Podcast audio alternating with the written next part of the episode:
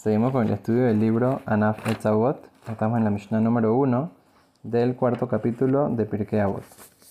La Mishnah nos sigue enseñando el gran sabio Ben Zomá. Dice, ¿quién es el rico? Es de Ashir. ¿Quién es el rico verdaderamente? Hasameach Bejelko. Una persona que está satisfecho con su porción. Como dice en el versículo, Yegia Kapeja Kitohel, Ashreja Betovlach, Ashreja Baolamazé. Una persona satisfecha es dichoso en este mundo y también en el mundo venidero, porque tanto en este mundo está feliz, contento, está satisfecho con lo que tiene, no está preocupado de que qué le falta, de que necesita más, está feliz, está tranquilo, está contento, satisfecho.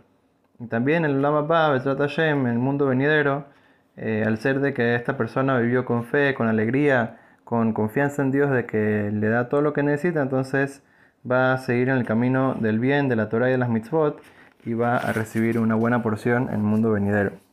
Una historia interesante que nos cuenta el gran sabio Rabbi David Anagid. Dice, él, él era el sobrino de el Rambam.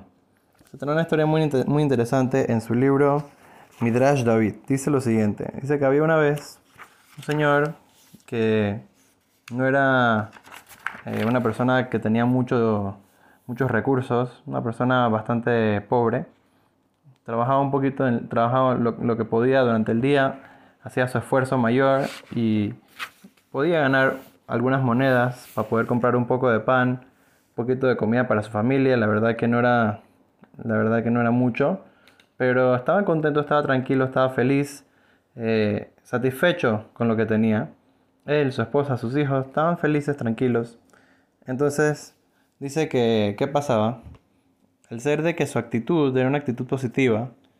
Todas las noches se sentaban, comían lo poquito que tenían y después se sentaban a cantarle a Dios por que les dio buena salud, porque estaba todo tranquilo, porque estaba todo bien, porque tenían un poco de comida para comer, le agradecían a Dios y su hijo comenzaba a tocar la flauta y él comenzaba a cantar y se quedaban ahí un buen rato cantando hasta que ya se hacía un poco más tarde y se iban a dormir. Y así todas las noches felices, contentos, agradeciéndole a Dios por lo que tenían y era una situación muy bonita, muy placentera. dice que una vez eh, estaba pasando el rey por las calles de la ciudad y entonces pasó por afuera de la casa y escuchó las melodías de esta gente cantando muy bonito con la flauta, todo. Entonces eh, se paró ahí a escuchar un rato y, y se fue. Y después pasó la noche siguiente para ver si seguían cantando y sí, Igual, muy bonitas las melodías, seguían cantando, agradeciéndole a Dios. Y así el día siguiente pasó de vuelta por ahí y le encantó al rey, estaba fascinado. ¿Cómo puede ser una, familia que no parece que tiene mucho, tan, tan alegres, agradecidos, satisfechos? Entonces el rey mandó a llamar al Señor, le dijo, ¿cómo es tu situación? ¿Cómo puede ser de que, eh, que no tienes tanto igual estás agradecido? el señor, el Señor le dice, mira, ¿qué me falta? Gracias a Dios estamos sanos, mi familia y yo tenemos para comer, tenemos una vida tranquila, podemos hacer las cosas eh, de, la manera, eh, de la manera correcta, no, no tenemos ningún tipo de preocupación. Entonces el rey le dice, bueno, imagínate, si estás en este tipo de situación y no tienes mucho dinero y no tienes mucha plata y no tienes muchos recursos, igual le agradeces a Dios. ¿Cuánto más y más si vas a tener muchas riquezas? Entonces el rey agarró y le dio una bolsa llena de monedas de oro. Entonces el señor, wow, muchas gracias rey, la verdad que me va a ayudar mucho esto, no sé qué. Y entonces fue a la casa y se lo muestra a la esposa y la esposa, wow, qué locura, mira esto, no sé qué.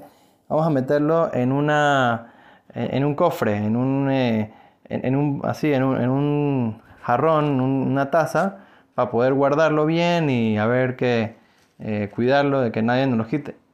Entonces eh, llenan, llenan este jarrón lleno de las monedas de oro y ven que le falta un poquito para llenarlo hasta, hasta el final.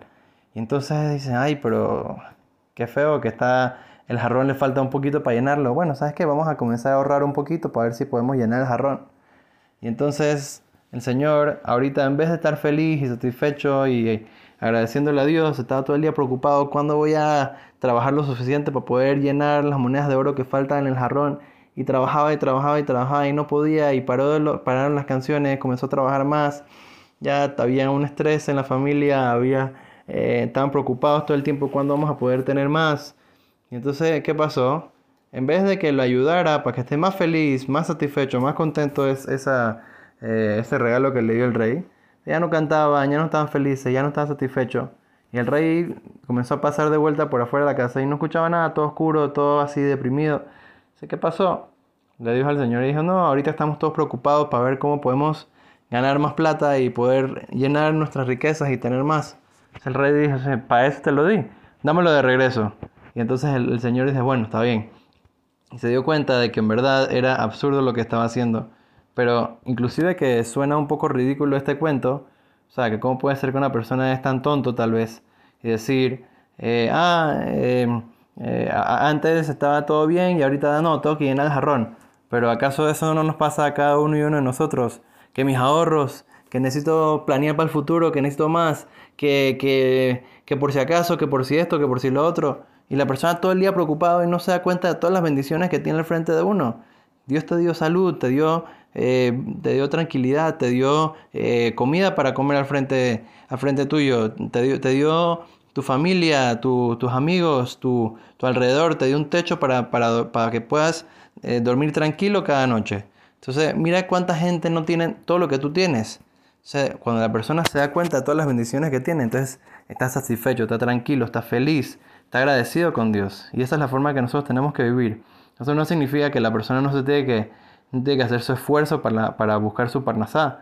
eso es una obligación que Dios le da a cada persona que con el sudor de tu frente vas a comer el pan. O sea, obviamente que Dios manda la parnasá, Dios manda el sustento, pero la persona tiene una obligación de eh, hacer su esfuerzo, su ishtadlut, para que de esa manera Dios vea que está haciendo eh, un esfuerzo y le mande también la parnasá y la, la, la verajá. Pero eso siempre tiene que venir con emuná y saber de que Dios se preocupa por todas las cosas que uno necesita y entonces Bezrat Hashem, con la ayuda de Dios, de esta manera, al vivir con esta tranquilidad y con esta eh, fe, con esta, eh, con esta forma de ver la vida, entonces Bezrat Hashem vamos a poder estar felices, satisfechos y poder eh, hacer nuestra, nuestro trabajo en este mundo con alegría, con verajá, con todo lo bueno para nosotros, nuestras familias y todo el pueblo de Israel. Amén.